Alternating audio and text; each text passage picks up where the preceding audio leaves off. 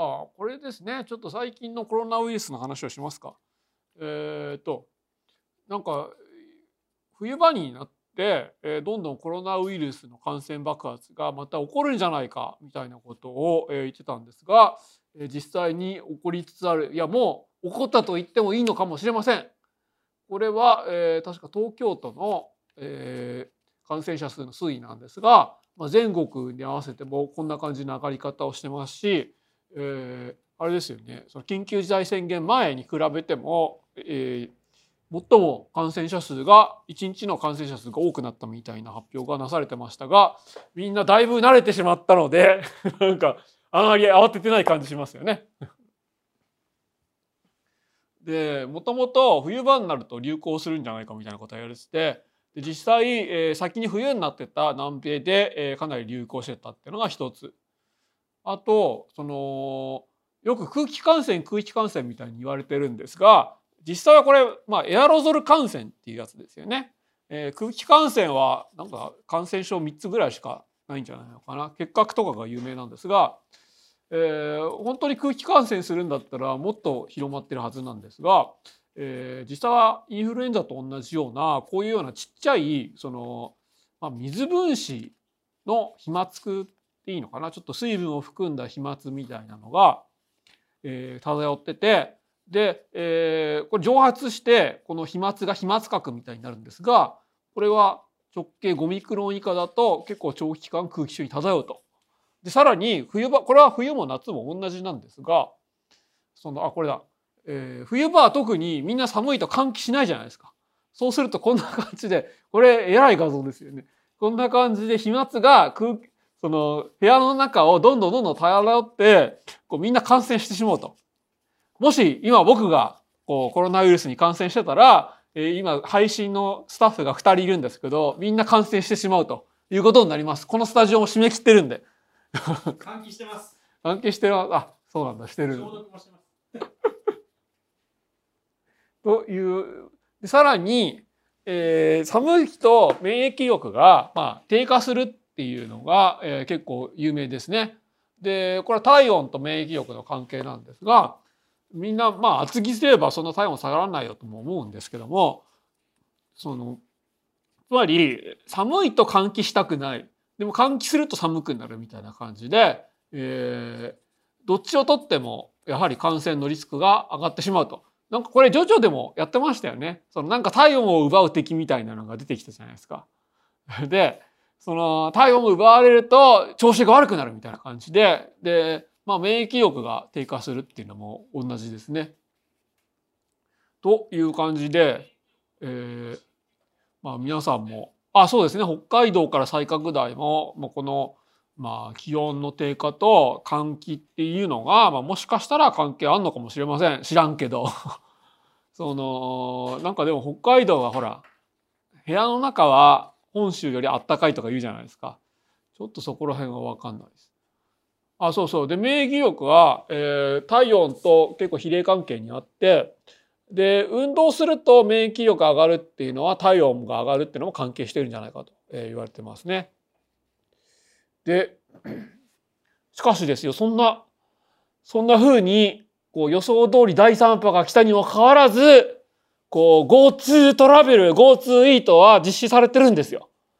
そして、えー、感染者数がだんだん上がってきたらこの西村経済再生層は GoTo 使うかは皆さんの判断だみたいなことを言ってるんです。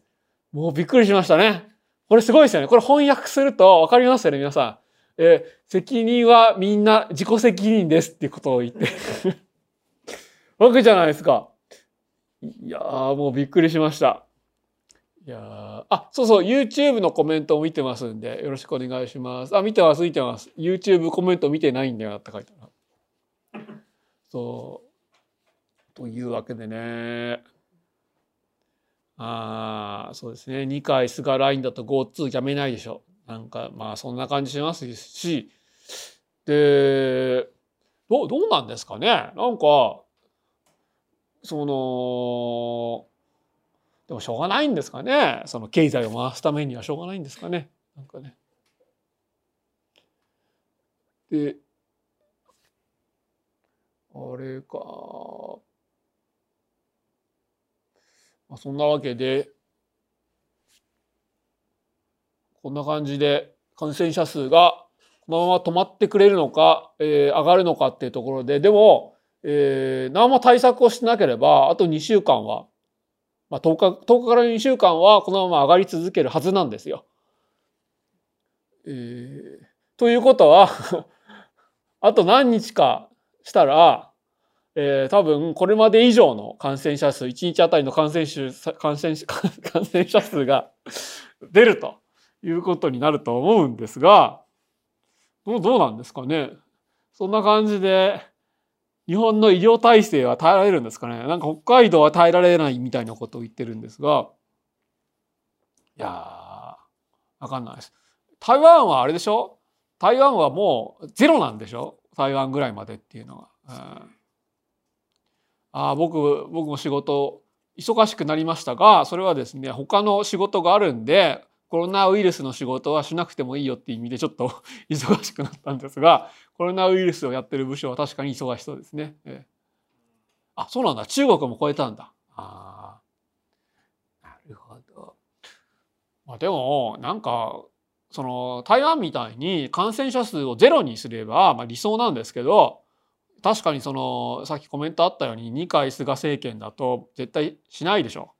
っていうことはこのままなんかうまくバランス取りつつ共存していくしかないみたいな感じになるんじゃないですか来年オリンピックもそうあるとか言ってるし。でもオリンピック絶対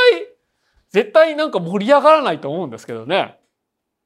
とどどうなんですか来年オリンピック。オリンピックこれ俺中止だと思うんですけど普通に考えたら。ねだって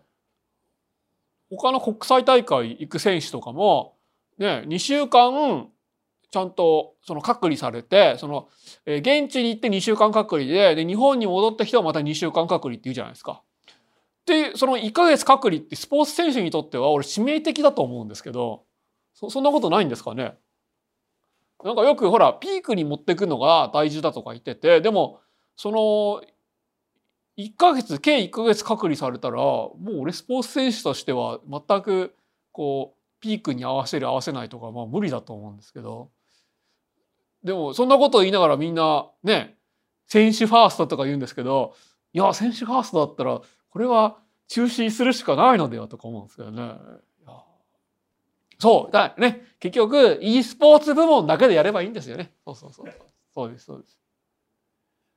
さあ、えー、そして、いや、全員同じハンデじゃないでしょ。だって、その自国の選手は、あ、だからやるのかな？そっかそっか。でその日本の選手は隔離すられる必要がないから、日本の選手がいっぱいメダルを取るっていう、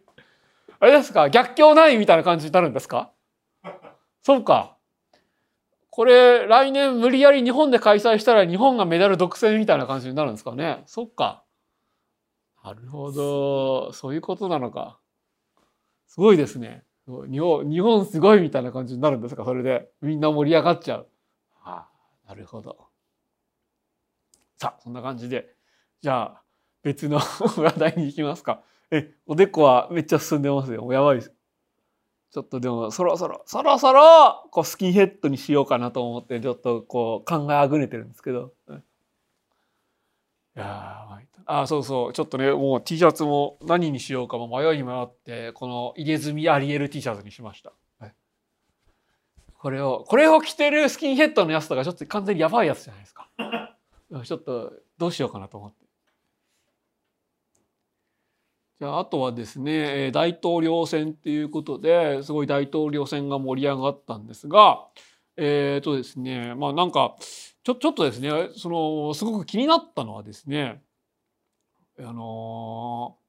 まあつまりトランプとバイデンが、まあ、その結構いい勝負をしてで最初トランプとバイデン拮抗してると言われてたのがその郵便投票は民主党が結局、まあ、多いっていうのは最初から予想されてたことででどんどんどんどん郵便投票の開票が進むにつれて、えー、バイデンが勝利の確実になってきたんだけども、えー、それが、まあ、トランプを応援してる人から見れば選挙の不正があったんじゃないかみたいなことを言われてるっていうことです。でまあまあ、不正そんなにあるかどうかっつったらそんなに俺ないと思うんですけどだってこれ町山さんも言ってたのはそうなんですがそのつまり議会選挙も同時にやってて議会選挙では民主党が負けてるわけじゃないですか。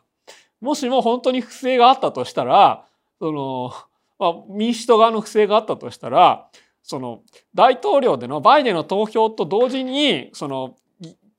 議員のその票も民主党が絶対勝つことになると思うんですけどじゃあそれはそのわざとその選挙不正をして大統領は民主党員民主党側なんだけども議会側は共和党側にするっていう選挙のまあ不正を民主党側がやってあえてねじれ ねじれ状態にしたっていうことなんですかね。それってそれってちょっとおかしいじゃないですか。でもそれはちょっと考えられないと思うんですよ。えーまあでも、えー、トランプを応援してる人から見れば、まあ、これは選挙区制だみたいなことに、まあ、言いたくなるっていう気持ちはまあ分からないでもないです。その、えー、こんだけ郵便投票がたくさんあったっていうのは、まあ、アメリカの、まあ、最近では、えー、かなり、えー、珍しい。ただアメリカってほら国土が広いじゃないですか。だからその昔昔っつってもまあその100年100年も経ってない昔ですけど、まあ、昔そのアメリカのその大統領を決める時に、まあ、結構郵便がまあ重要だったっていうのはまあ事実ではあるんですよね。でだからその日本は郵便投票するのすごく厳しいんですけどそのアメリカは歴史的に郵便投票の制度っていうのが昔からちゃんと決まっててで、えー、その郵便投票がまあ近年では珍しくそのまあ、体制に影響を与えたっていうことでしょう。でさらにそのアメリカ人でトランプを応援してる人の気持ちってもよく分かって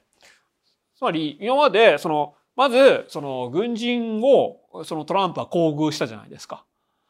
であとはそのキリスト教原理主義もそうなんですが、まあ、今まで見捨てられた地域と言われてたその、まあ、南西部なんかのその田舎の白人のところに行っで、君たちのことを忘れてないという、そのもうアメリカ版、えー、ドブ板選挙みたいなことをして、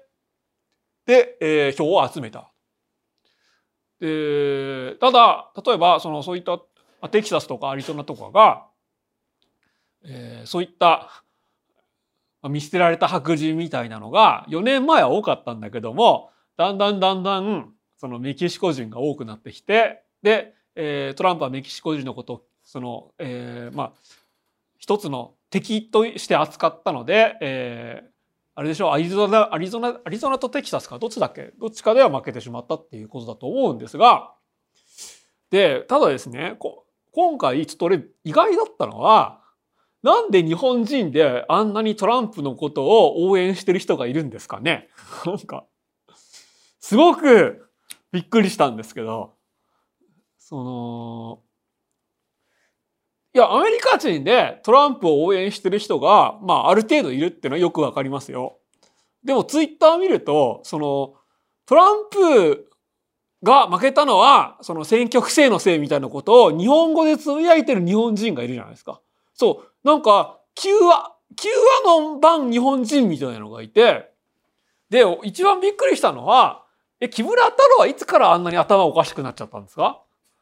なんか僕が中学生とか高校生ぐらいの時は結構木村太郎そのあなんかいいこと言うなみたいな感じでこう見てたんですけどいやーなんかねえそので中国に強気っていうかトランプは中国まああとロシアとなんか割とべったりだったじゃないですか。そうああれ？ななんで日本人でそんなにトランプのことをその、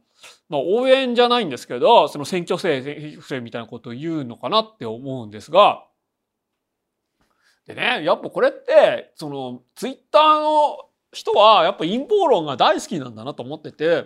例えば三浦春馬、えー、竹内優子自殺が、まあ、自殺じゃなくて何かその電通テレビ局が組んだ陰謀があったんだみたいな、まあ、芸能界の大手事務所が組んだえー、陰謀論、陰謀があったんだみたいな人がいるじゃないですか。ななんか、ほぼ同じ感じがするんですよね。その、つまり、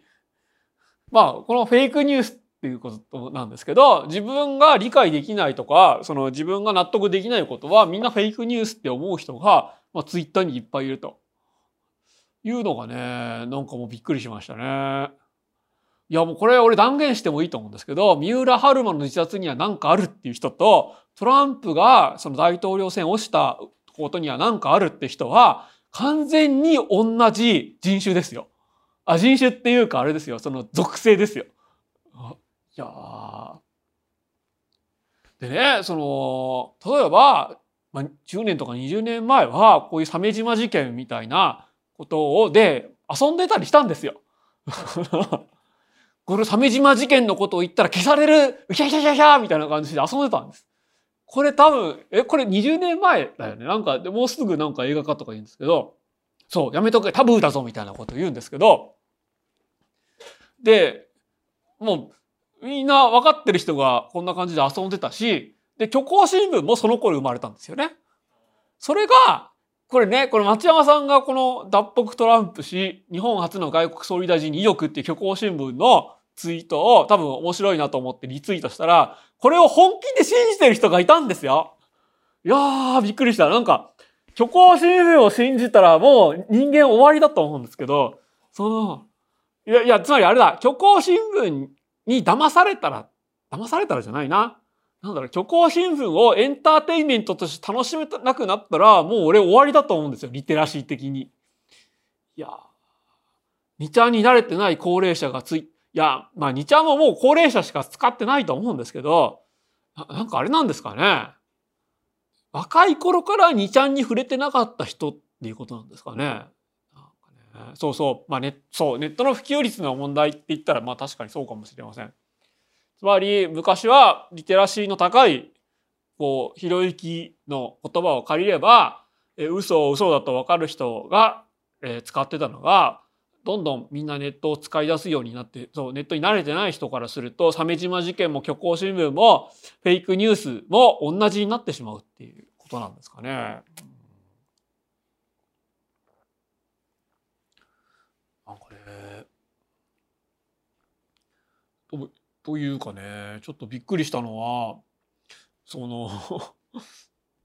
CNN は嘘ニュースって言ってる人があの大紀元のニュースを信じてたりするんですよ。本当にびっくりしたななんかなんかそどどんどんそんな風になってしまうんですかね。なんかねだからこれもう急なアノンのことを全然笑えないと思うんですよ。木村太郎がテレビ見た時に Q アノンのその話題になった時に Q アノンの話題をするんなら、えー、僕は、えー、このスタジオから出るみたいなことを言ってたんですけどでもそれってでもほぼ同じこと同じことを木村太郎はなんか言い出しそうなことじゃないですか。えー、というわけで、えーまあ、最近びっくりしたのはそのこういう陰謀論は洋の東西も問わないしその 大統領選も自殺には何か原因があるも同じなんだなと思いました。えあプロレス不安だか。あいやプロレス不安だと大丈夫なんじゃないんですか？逆に。そんなことないの、えー、さあそんなあそうそう。でそのネトウヨって言えばなんだっけ？えー、和也か。和也とかえー、と誰だろう？常年常年司じゃないか。まあつまりネトウヨの中にもネトウヨじゃないや。ネトウヨのオピニオンリーダー的な人の中にもいや別に普通にトランプが落選したのは事実だからそそんなみんな騒がないでおこうよみたいな人がいて。で、えー、でもそういう人がネト今まで自分が育てたネトウヨからすごいこの、えー、こう何？炎上っていうかこうすごい攻撃を受けてる様を見るとちょっと面白かったですね。なんかなんだろう正気につまりボリュームボリュームが極小と極大しかないわけですよ。そのあのこういう陰謀論を唱える人の中にある。つまり陰謀論っていうのは、えー、エビデンスなしでどんどんどんどん進んでしまうんで、どんどんボリュームが最大になっちゃうわけですよね。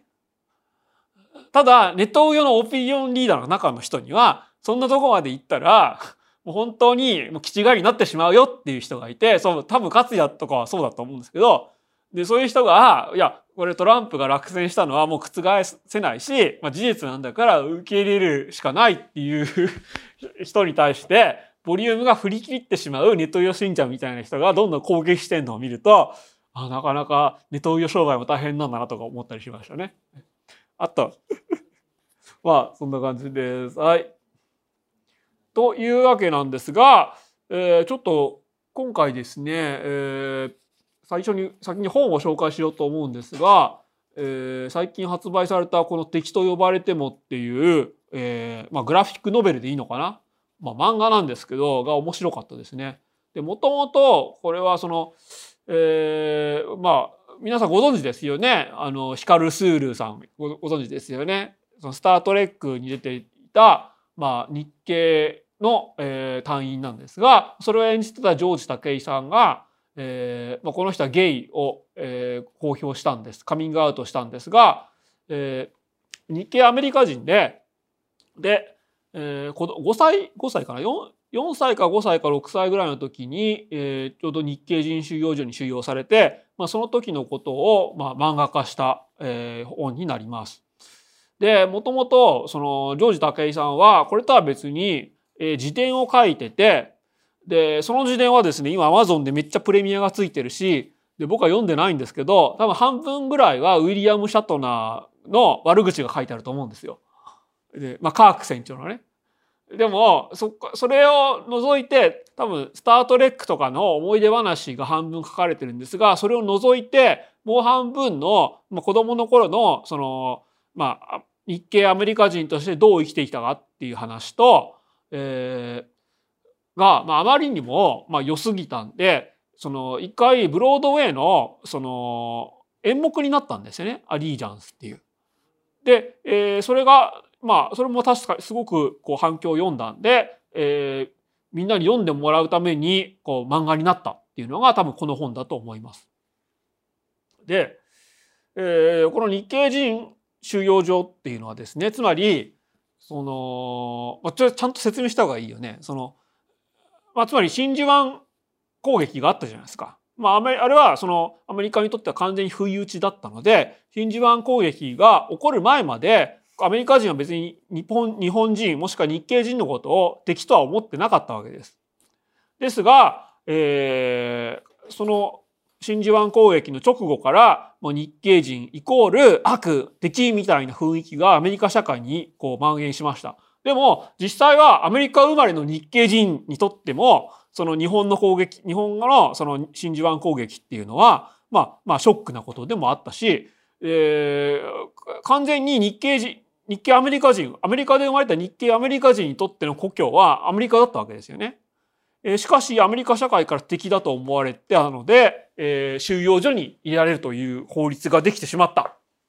で、えーまあ、つまりそれって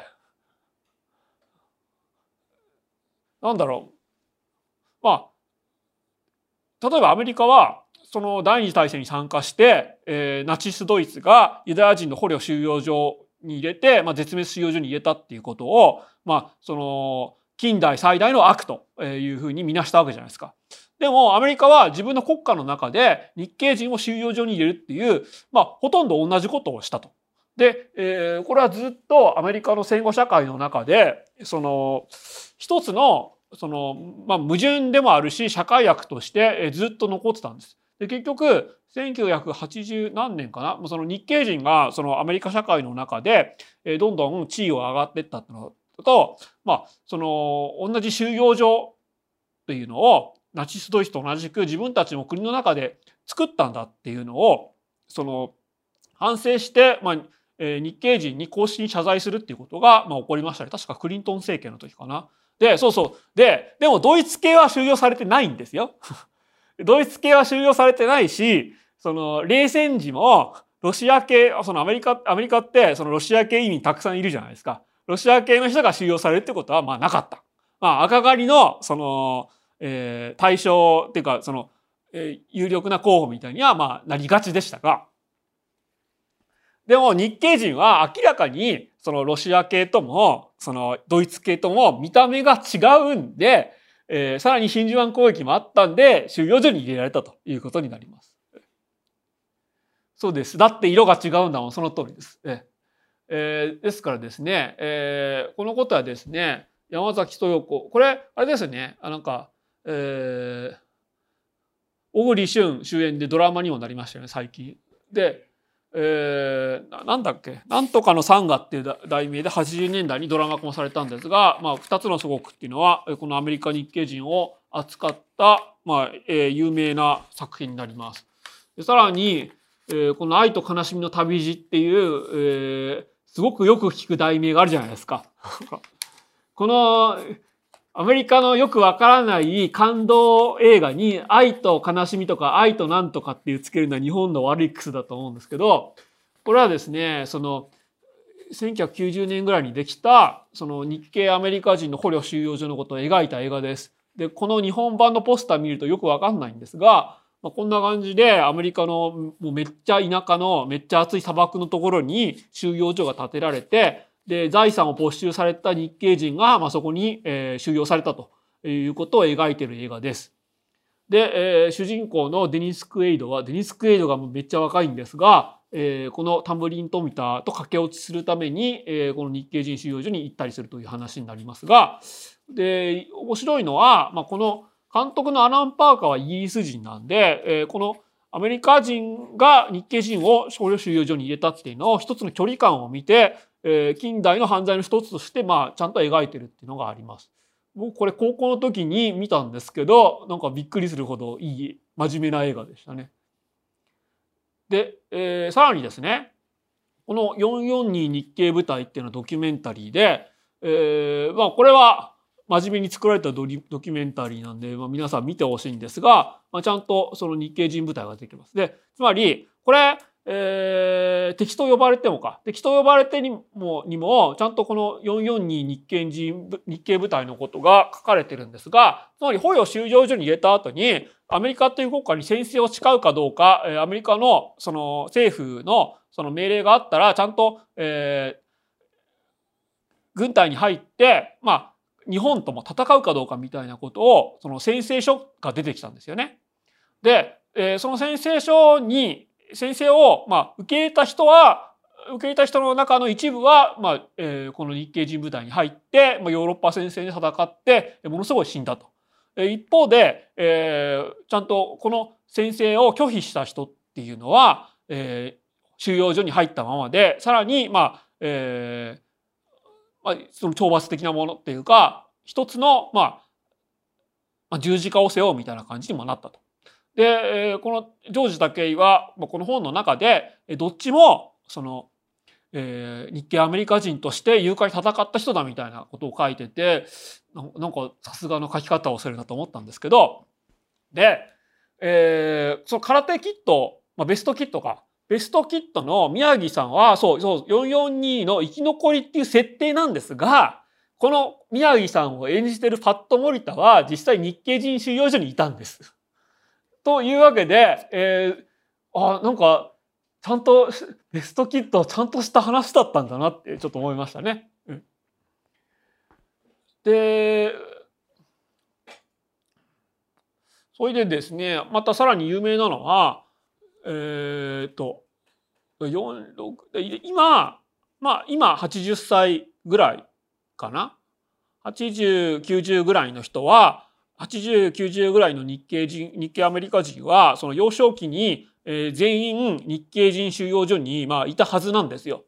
だから、ジョージ・タケイも、ジョージ・タケイも、そのパッド・モリタもいたんですが、えー、この、一番、その、すごかったのは、911の時に、その、このノーマン・ミネタさん、アメリカ日系人はミドルネームに日本語名を入れて、で、えー、ちゃんとそのミドルネーム入れるとノーマン・ヨシオ・ミネタっていうことになりますね。で、パッド森田も本当はあれでしょ？パッド吉行森田だったんじゃないかな。なんですが、その、この人は、その日系アメリカ人の政治家なんですが、911の時に、その運輸省長官をやってたんですよ。で、えー、911が起きて、まあその全米同時多発テロができて、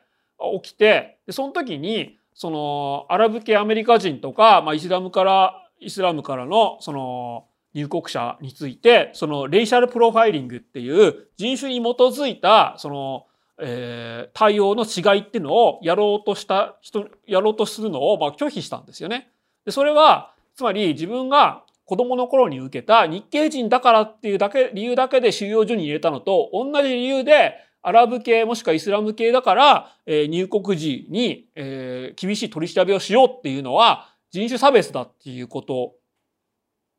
な、まあ、だと。え、だから、えー、その運輸省長官としてえー、確かにアメリカは全米同時多発テロが起こったけども、それを理由に、そのレイシャルプロフィーリングをするっていうのは、まあ、徹底的に拒否したっていう、まあ、有名な事実があります。これは確か渡辺謙が NHK のドキュメンタリーとかで扱ってたと思うんですけど、で、いや、難しい問題っていうか、多分これはアメリカ市民としては、まあ、その理想的なやり方なんですよ。その、多分現実では、つまり、そのマイケル・ムーアとかもやってましたけども、こういう、えー、同時多発テロが起こって、で、えー、社会っていうのが、まあ、恐怖とか憎悪とかにとらわれた時に、その、どんなに良識を持った市民でも、その、簡単に人種差別とか、その人種に基づいた色分けとか属性に基づいた取り扱いみたいなのを社会的なその理想を抜きにしてやってしまいがちなんです。でも、子供の頃にそういう日系人捕虜収容所っていうような扱いを受けたから、えー、絶対にそういうことは繰り返さないという強い意志を持って、このノーマン・ミエタさんは拒否したわけですよね。で、これは、えー、すごく語り草になっています。えー、一方でですね、えーこのリチャード青木さんっていう人がいて、えーまあ、この人も日系人捕虜収容所にいたんですが、このね、リチャード青木がね、今見ると、おっくんそっくりなんですよね。なんかね。で、この人はすごい人で、その、まあ、その日系人捕虜収容所にいた後、えー、まあ、えー、出た後、ちゃんとアメリカ軍に入ったんですが、そのベトナム戦争が起こって、で、ベトナム戦争で、そのアジア人を殺すっていうのが耐えられなくて脱退した人です。で、その後、えー、ブラックパンサーのブラックパンサーの結成初期メンバーの一人になった人です。日系人なのに。で、それはなんでかっていうと、つまり、日系人が捕虜収容所に入ったのと同じような理由で、えー、黒人がアメリカ人社会で差別されてるっていうのが、まあ、許せないという理由で、えー、ブラックパンサーに入ったわけですね。で、その後、えー、まあ、もともと軍に入ってたんで、そのスキルを活かして、ブラックパンサーの自由武装化に貢献したという人になってます。だからこのサムライ・アマング・パンサーズっていうような、えーえー、この題名がついてるし、この青木っていうドキュメンタリー映画が、えー、作られたりもしました。これ日本でちゃんと公開されてなかったんですが、これやる前に調べたら、なんか、え、なんか、なんか微妙で見られるらしくて、ちょっと俺明日ちゃんと見ようかなと思ってます。で、まあ、かっこいいはかっこいいんですが、その後ですね、亡くなった後、実はこの、青木、リチャード青木は FBI の情報提供者の一人だったんじゃないかみたいなことを言われて、つまり、あれですよ、ほら、あの、デンゼル・ワシントンの息子が出た映画あったじゃないですか。ブラック・クランズマンか。え、じゃあ逆、逆ブラック・クランズマンみたいな感じだったのみたいなこともあったんですが、まあ、しかし一方で、FBI の情報提供者ではあったんだけれども、ブラックファンサの重武装化に貢献したっていう事実はきっちりあったわけです。で、その後、なんだっけ、その、えー、UC バークレーのその民族科の教員、教授か、教授にもなったりとかして、えー、割とアメリカ日系人社会では有名な人なんですが、まあ、つまりですね、何が言いたいかっていうと、えー、そういった今、ブラック・ライブスマター運動みたいなのがアメリカでまた盛り上がり、えー、何度目かの盛り上がりを見せてるわけなんですが、そこに、まあ、メキシコ人なり、その、日本、日系人、メキシコ系なり日系、日系アメリカ人なり、他の人種が参加するっていうのは、つまり、えー、ずっと昔からあったことなんですよ。このイエローペイルサポーツ、えー、ブラックパワーっていうのが、まあ、日系アメリカ人が、えー、アフリカ系アメリカ人の、まあえー、権利向上をサポートする。なぜなら、それはマイノリティとして、そのアジア系アメリカ人はアフリカ系アメリカ人よりも明らかに人数が少ないんで、そこは団結しなきゃいけないっていうような、まあ、運動が昔からあったんで、リチャード青木さんもブラックパンサー党に入ったんでしょう。で、だからで、この、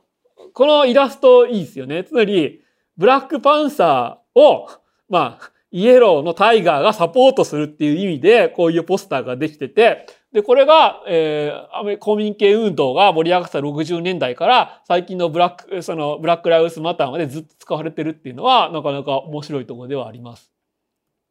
し、えー、そしてですね、まあなんでかっていうと、つまり、そのトランプ大統領が、またメキシコ系移民もしくはメキシコ系アメリカ人を言える強制収容所を作りかねなかったじゃないですか。で、実際に、その、イスラム教徒の入国管理の時に、えー、これはトランプが大統領になる前だったと思うんですけども、その戦前中の日系人強制収容が前例になるっていうことをまあ言い出したりしました。これは、えー、敵と呼ばれてるにもにも書かれてますし、えー、実際メキシコ系移民が、その、まあメキシコ系の移民というか、あれですよね、まあ不法入国者なんですけども、えー、それが入る入管施設がほとんど強制収容所のようになってると。で、それは日系アメリカ人から見ると、もう完全に昔のや、昔の過ちをもう一回繰り返すことになってるということで、えー、そういうわけで多分ジョージ武井さんも、まあ、えー、パッド・モリタも、まあ、みんな活動してたという、まあ、流れがあると。で、これを頭に入れて敵と呼ばれても読むと、まあ、すごく面白いし、で、これはマーチっていう、その、黒人のアメリカ公民権運動を3部作で、まあ、グラフィックノベル化漫画化したんですけど、そういった、その、アメリカ社会での、その、公民権運動、社会運動みたいなのを漫画化してみんなに読めるようにするみたいな流れが多分あって、で、それの一環でこの敵と呼ばれてるのも出たし、で、それが、その、多分この、こんな漫画絶対売れないんですよ。日本では。絶対売れないけれども、ちゃんと翻訳出して、買えるようにして、まあでも図書館に入るのかな？で、多分子供でも読めるようにするっていうのは、いやーなんかいいいいですね。えその、ザ・ボーイズの4巻以降は、伝書では、伝書でしか出ないんですけど、このマーチとか敵と呼ばれてもちゃんと紙で出るっていうのはちょっと嬉しいなと思いました。えー、一方で、ジョージ・タクエイさんはこういう忍者チアリーダーとかにも出てて、えー、すごくいい俳優さんだなと思ってます。えー、以上です。大丈夫かな？いやこれね、この、こういう、敵と呼ばれてもっていう、こういう真面目な、すごく社会的に、こう、もう重要な作品を出しつつ、忍者チアリーダーで、まあこれは、つまりね、これは忍者版チャーリーズ・エンジェルなわけですよ。忍者版チャーリーズ・エンジェルのチャーリーズ役を、まあいかにも、まあ忍者みたいなジョージ・タケイがやってるわけですよね。そんな、なんか、なんだろう、ダメとは言いません。ダメとは言い僕らにとってちょうどいい映画にもちゃんと出るっていう。よかったですね。あ、ザ・ボーイズ、実はね、まだ見てないんですが、ちょっと部屋の片付け終わったらいます。原作がね、3巻まで読んだんですけど。あ、僕はね、僕は真ん中の子が一番いいな。左の子もいいけど、真ん中。右の子はちょっとダメかな。あ、そんな感じです。はい。じゃあ、えっ、ー、と、出しようかな。あ、今日は2時間でちゃんと終わらせようと思います。で、えー、あとはですね、まあちょっとこれにも引き続いて割と話しやすい並びでやったんですが、えー、今公開されてるザ・ハントで、えー、このブラウムハウスっていう、まあ、映画のスタジオがあるわけですよね。えー、まあ、アスとかも、まあ、公開しましたが、その、まあ、ホラーとか、サスペンスとか、えー、そういった、えー、ジャンル系の映画を作ってるんだけれども、えー、ものすごく社会的な背景とかをこう全部入れて、なおかつ、えー、普通のジャンル映画としても面白い映画を公開してる、えー、今一押しの、えー、映画スタジオだと思うんですが、えー、と、で、えー、このグラムハウスがザ・ハントっていう映画を確か去年かな？去年公開しようとしたんです。で、あ、ロシアを平戦期を見ましたんで、えー、この後話題にします。でですが、えー、実際どういう話かっていうと、Q アノンが現実にあったんだと。つまり Q アノンっていうのは、その、まあアメリカの陰謀論なんですが、えー、アメリカの知的エリート、知的リベラルエリートが自分たちの楽しみのために子供を誘拐して、で、ピザ屋の地下室とかに閉じ込めて、レイプしたり、人間狩りをしたりしてるんだっていう陰謀論があるんです。で、えー、それに対して、それは実は本当だったんだ、うしゃしゃしゃしゃっていう映画を公開しようとして、トランプからそんなふざけた映画公開すんだと、えー、言われて、えー、公開中止になったで有名だったんですね。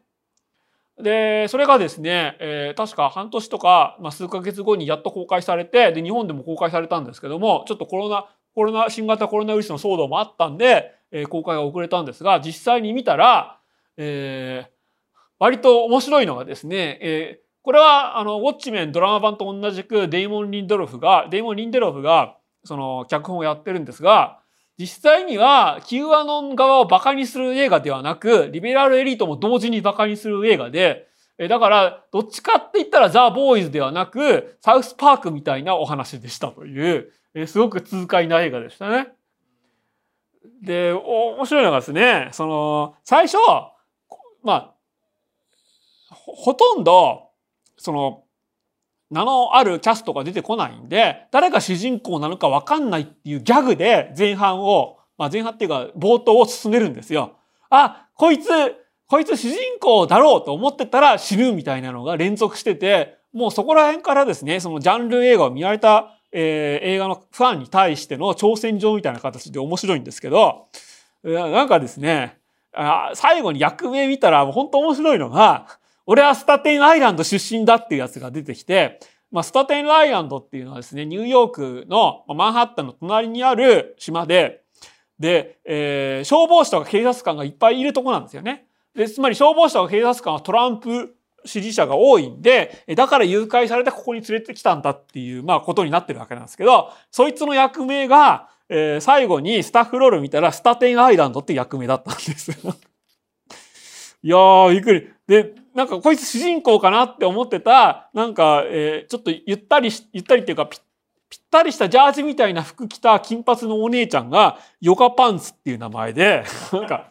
えー、何、何このテネット以上のネーミングセンスとか思って見てたんですけど、でね、一人だけ、その、有名俳優が出てて、それはヒラリー・スインクなんですよ。ヒラリー、ヒラリー・スワンクなんですよ。ヒラリー・スワンク、そういえば、あれですね、ベストキット4にも出てましたね。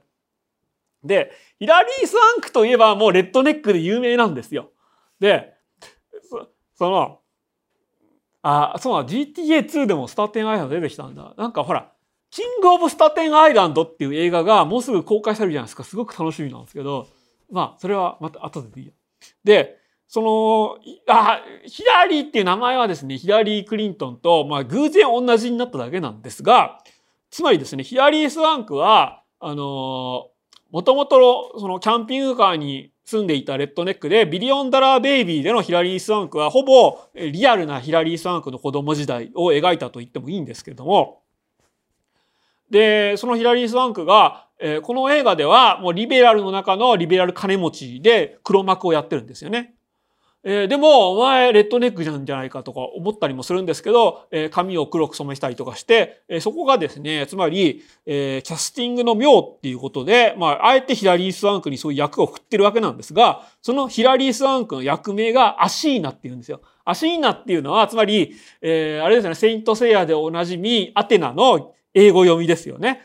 なんか、すごい、そんな、だから、ヒラリー・サンク最後、バトルアクションするんだと思って、本当面白かったです。で、えー、この、えー、このですね、この女の人が結局本当の主演の、えー、ベティ・ギルビンさん。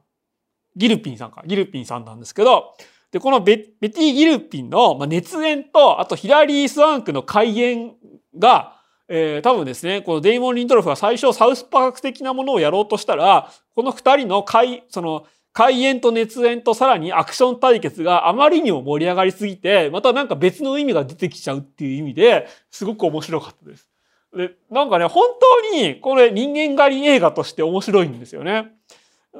え、まあなんだろう、舐めした相手が実はその、えー、最強のアフガン帰りだったみたいな話なんですけども、で、その最強のアフガン帰りのこのベティ・ギルピンと、なんでそのリバそのリベラルの中のリベラルのヒラリー・スワンクが互角の戦いをするんだとかね思ったりもするんですけどそれはやっぱり俳優として2回もアカデミー賞を取ったからとかそういうなんかねそういうメタ的な意味が入り込んできてでさらにアクションはもうキレキレで面白いというなんかねなんかこの監督とまあ制作脚本の主役思惑をその俳優の熱演とか、まあ、その現場のノリとかがどんどん書き換えていくような感じですごく面白かったです。なんだろう。あの、デスプルーフ的な爽快感がもう最後にはありましたね。いやぜひぜひ。ちょっと公開関数少ないですけど見てください。あ、忘れてた。そうだ。この後、そうだった。この後、あれだ。ストレイドッグを入れようとしたら忘れてたまあいいや。で、ちょっと資料は用意してないんですけど、ストレイドッグの話もします。で、えー、もうちょっと続けますね。で、あとはですね、今月、ただ今月最高のおすすめ映画は、やはり薬の神じゃないです。えー、これはね、中国映画なんですけど、珍しくシネコンで公開されてまして、あ、そうそう、舐めていたものです。舐めていたもの。舐めていたものも含まれると言っていいかな。うん、で、えー、この薬の神じゃないは、なんか近所のシネコンでも公開されてたし、あ、そうなんだ、来月公開なんだ。こういう中国映画が日本のシネコンで単館じゃなく公開されるのって珍しいですよね。で、どういう映画かって言いますと、その、まあ、急性白血病って病気があるじゃないですか。まあ、その、あれだ、K1 のあの選手もかかったじゃないですか。なんだっけ なんだっけ、えー、つまり、まあ、まあ、血液の癌って言ったらそれまでなんですが、まあ、血液を作る造血幹細胞が癌化してしまって、で、今、さっきまで、さっきっていうか去年ぐらいまで健康に生きた人が、まあ、今年来年になるにつれてどんどんどんどん死にそうになっていくっていう、そう、えー、最悪の病気です。で、えー、これを根本的に治すには骨髄移植しかないんですけれども、えー、そんなにこう、バッチリ HLA が合う人がいるわけじゃないんで、えー、最初はみんな、その、えー、薬物で対処します。まあ、で、その薬がめっちゃ高いと。めっちゃ高いので貧乏人は、まあその、もちろん骨髄移植もできないし、えー、薬でなんか症状を抑えることもできないんで、で、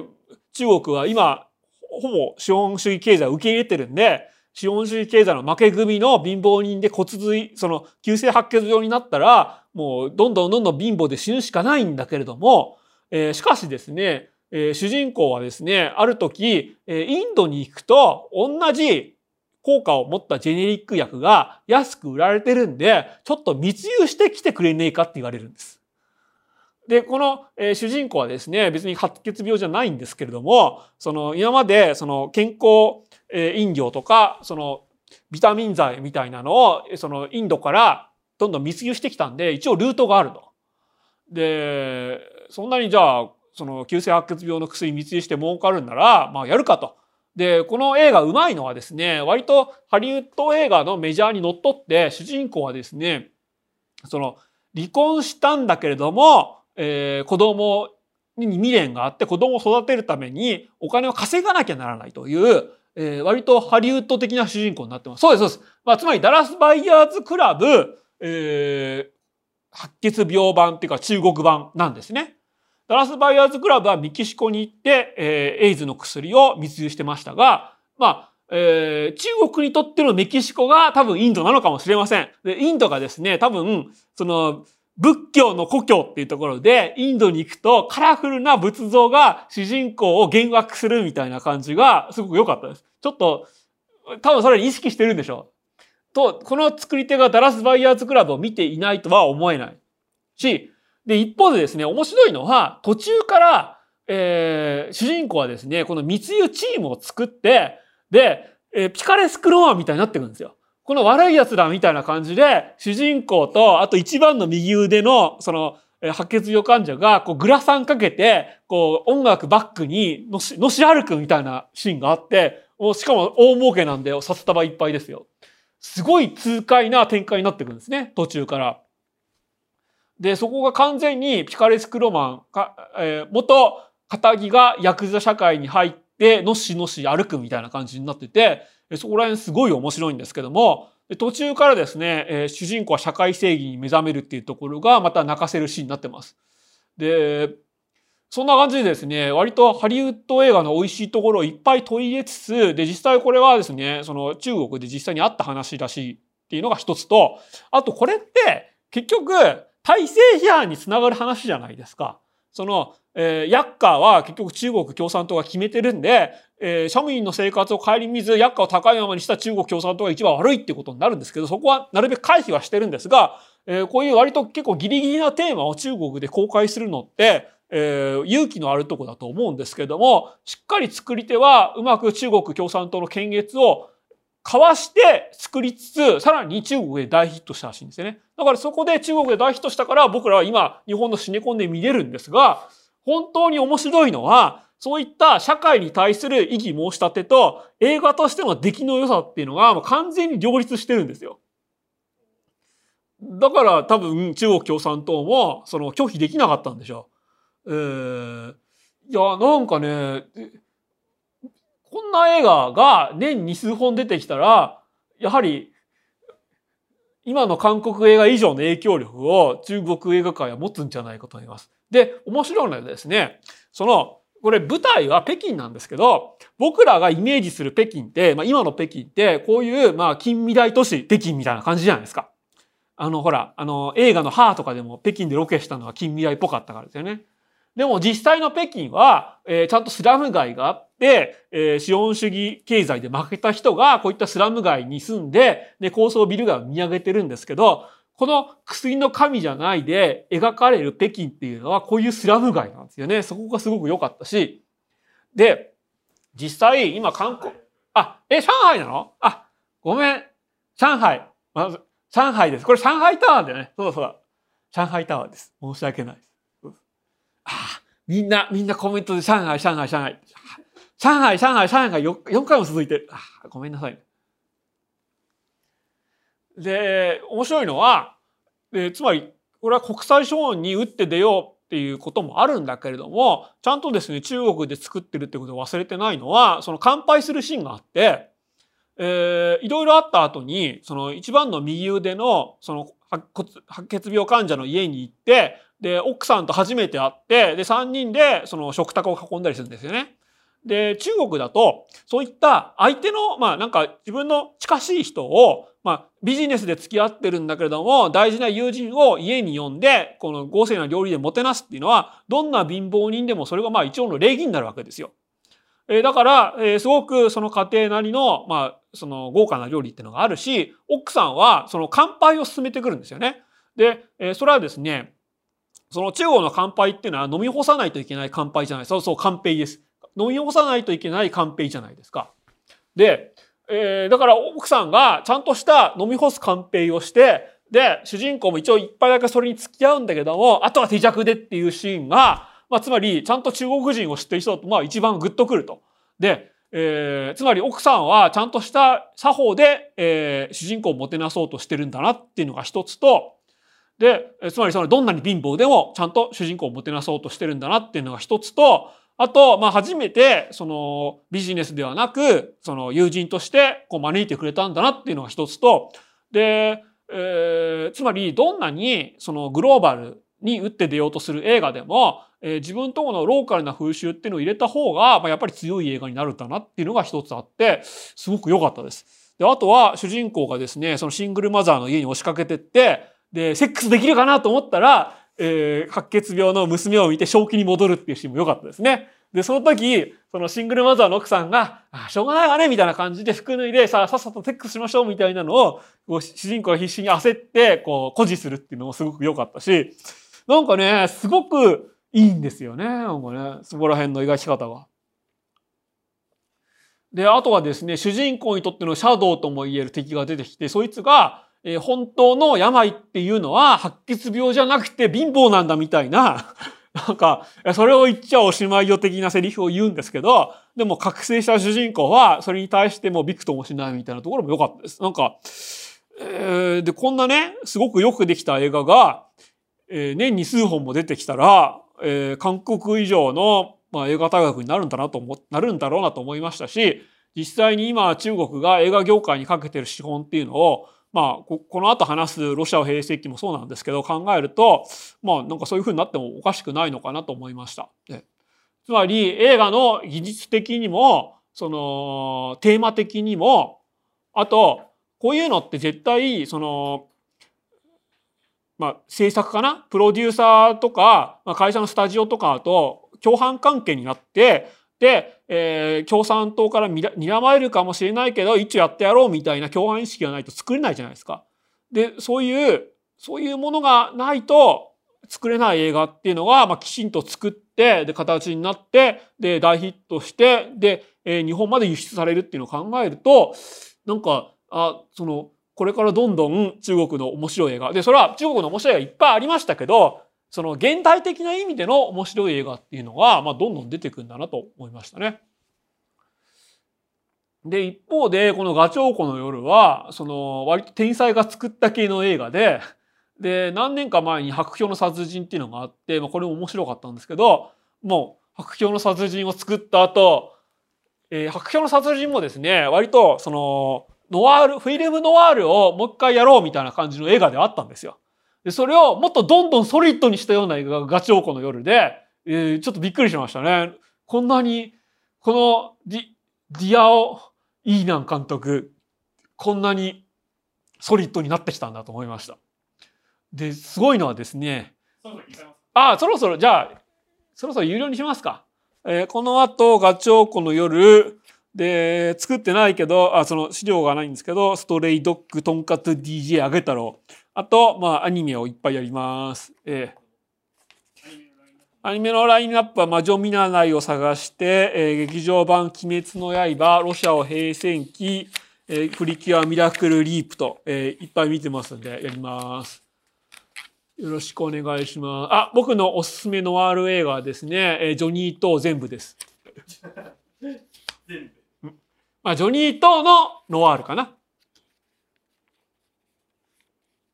いや、大丈夫かな。で、えー、今月のラインナップですが、えー、月末に、えー、島さんを呼んで推しドキュメンタリー予会もやりますし、で12月は、まあ、えー、少なくともマンダロリアンをやるっていうのは決まってますんで、今入っても全然損しないで、全然損しまへんで、どっかでチェーンソーマンもやろうとしま、やろうと思ってるんですが、ちょっと鬼滅の刃とチェーンソーマンをどっかで合わせて語らないといけないなと思ってます。はい。じゃあそんな感じでひとまずさよなら。